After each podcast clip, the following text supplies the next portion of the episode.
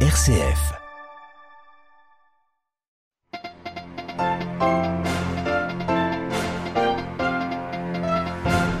Les Ukrainiens prêts à la neutralité mais avec des garanties internationales.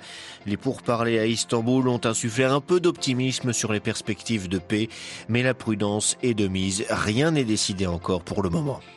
Les violences récurrentes en Ituri, dans le nord de la République démocratique du Congo, ont poussé 80 000 habitants à fuir leur maison depuis le début de l'année, selon l'ONU. L'église de Kisangani se mobilise. C'est ce que nous verrons avec le secrétaire de Monsieur Otembi, l'archevêque de Kisangani. Visite des peuples autochtones canadiens au Vatican. Les premiers groupes ont déjà échangé avec le pape. Ils ont témoigné de leurs souffrances causées par les abus commis dans les institutions gérées par l'Église catholique.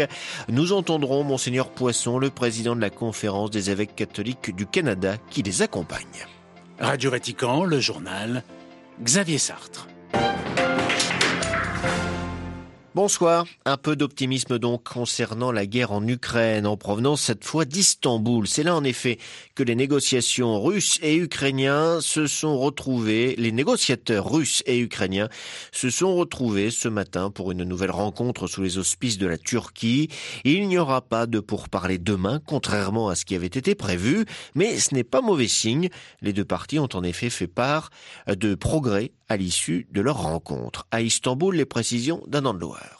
Les discussions à Istanbul, qui ont duré quatre heures entrecoupées de pauses, ont avant tout permis à l'Ukraine de présenter de façon détaillée à la Russie les garanties de sécurité qu'elle entend obtenir en échange d'une forme de neutralité, de son renoncement à rejoindre l'OTAN et à abriter sur son sol des troupes étrangères.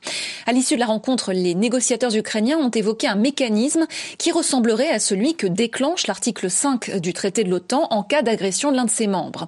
Un mécanisme international qui permettrait entre autres, en cas d'attaque contre l'Ukraine et d'échec d'une solution diplomatique rapide à des pays garants d'aider le pays à se défendre. C'est la proposition de Kiev qui dit maintenant attendre une réponse de Moscou.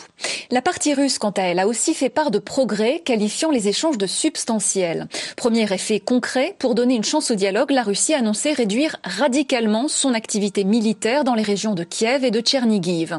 Le ministre turc des Affaires étrangères, hôte de la rencontre, s'est quant à lui félicité de l'issue de ces pourparlers, mais A estimé que les négociations avaient connu aujourd'hui leurs progrès les plus significatifs depuis le début de la guerre. À Istanbul, en dehors pour Radio Vatican. Pas d'optimisme en revanche à Washington, qui ne voit pas de signe de réel sérieux de la Russie dans ces discussions. C'est ce que pense en tout cas Anthony Blinken, le secrétaire d'État américain.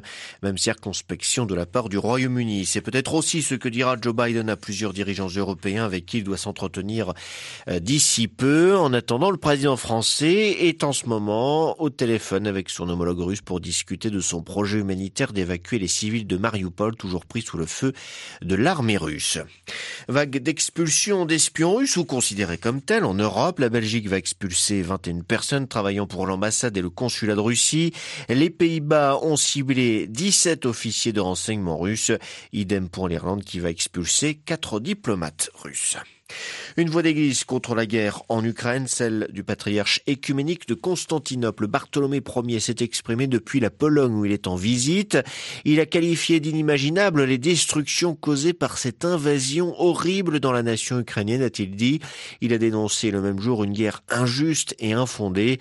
Si toute guerre mérite condamnation, une guerre entre orthodoxes est absolument inacceptable, a-t-il également déclaré, avant de déplorer la crise d'unité traversée actuellement par les chrétiens orthodoxes. Le président de l'épiscopat catholique polonais, l'archevêque Stanisław Gadecki, a lui appelé à la solidarité spirituelle et écuménique avec la nation martyre ukrainienne, dénonçant la soif irrépressible de domination et le mépris pour la vie et la dignité humaine qui ont ressuscité les démons destructeurs du passé. Dans le restant de l'actualité internationale, l'armée congolaise accuse le Rwanda de soutenir la rébellion du M23, ce que dément Kigali. De nouveaux combats ont eu lieu ce matin entre les forces congolaises et les rebelles au nord Kivu, dans le territoire de Rutshuru. Plus au nord, en Ituri, les violences se poursuivent. 400 civils y ont été tués depuis le début de l'année.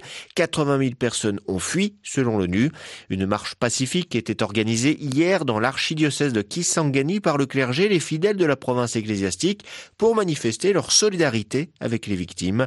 L'abbé Émile Baendi est le secrétaire de monseigneur Marcel Outembi, l'archevêque de Kisangani. Il nous explique le sens de cette marche. nous nous sommes tous rangés comme un seul homme pour euh, faire une marche pacifique. Nous avons plaidé pour les déplacés des Litouris qui ont besoin d'une assistance humanitaire qui puissent rentrer de façon sécurisée dans leurs villages respectifs. Et nous avons aussi plaidé pour les militaires, les militaires qui sont au front ainsi que les policiers, leur assurer une honnête et consistante rémunération pour qu'ils garantissent la sécurité de la population. Et en même temps aussi, nous avons exprimé notre désir de voir sanctionner les militaires et les policiers ainsi que les civils qui pratiquent le trafic illicite d'armes. Euh, ainsi que l'enrichissement sur les sang des innocents euh, dans un commerce ignoble et un business des sang. Et, et aussi, euh, nous avons souhaité qu'il y ait une proximité, une proximité de nos militaires vis-à-vis -vis de la population du Lituri et du Nord Kivu. Des propos recueillis par Stanislas Kambashi. L'identité catholique des institutions éducatives de l'Église, une notion qui fait débat et que la Congrégation pour l'éducation catholique tente de clarifier. L'organisme romain a publié aujourd'hui une instruction d'une quarantaine de pages sur le sujet. Son titre, L'identité catholique pour une culture du dialogue. Toutes les précisions sur notre site internet.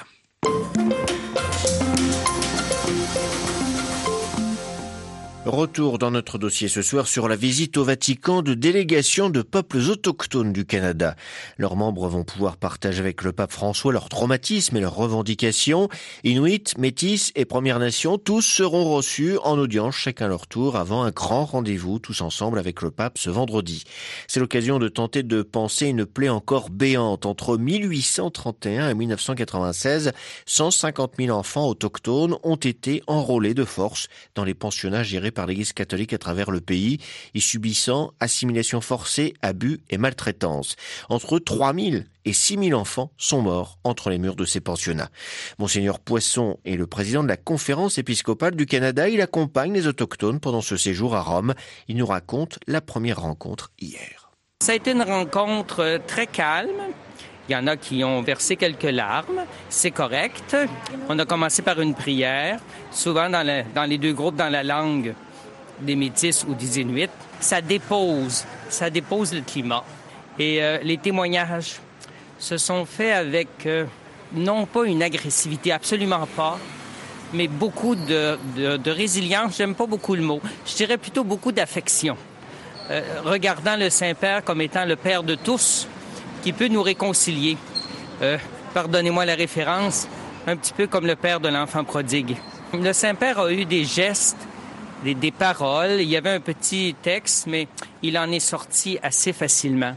Euh, toucher les gens, euh, chacun des témoins, et leur dire comment est-ce que le message qu'il avait entendu le touchait dans son cœur et comment il, il était pour retenir ces paroles, pour les méditer et dans sa prière aussi afin de préparer son véritable message du 1er avril. Ces premières rencontres avec les délégations métisses et inuites sont non pas l'aboutissement d'un processus, mais au contraire le début de quelque chose. C'était aussi une rencontre pour ces délégués qui les libérait.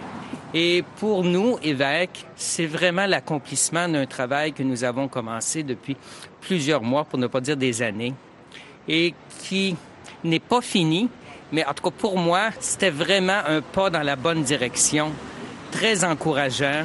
Un climat avec ces gens-là qui est pacifique, euh, qui est tourné vers demain, aujourd'hui et demain, sans oublier hier. Les délégations métissées inuites disent que ce traumatisme, cette histoire douloureuse coule dans leurs veines. Comment, en tant qu'homme d'église, vous recevez ces propos? Moi, je pense que si nous faisons de quoi ensemble, en aidant les personnes adultes et les familles à passer par-dessus leurs propres expériences, eh bien peut-être que cette transmission aux plus jeunes, elle va cesser, elle va être différente. Il n'est pas question d'oublier l'expérience des écoles résidentielles. Il est question d'en tirer le son. Interrogé par Marine Henriot, Monseigneur Poisson était ce soir l'invité de Radio Vatican.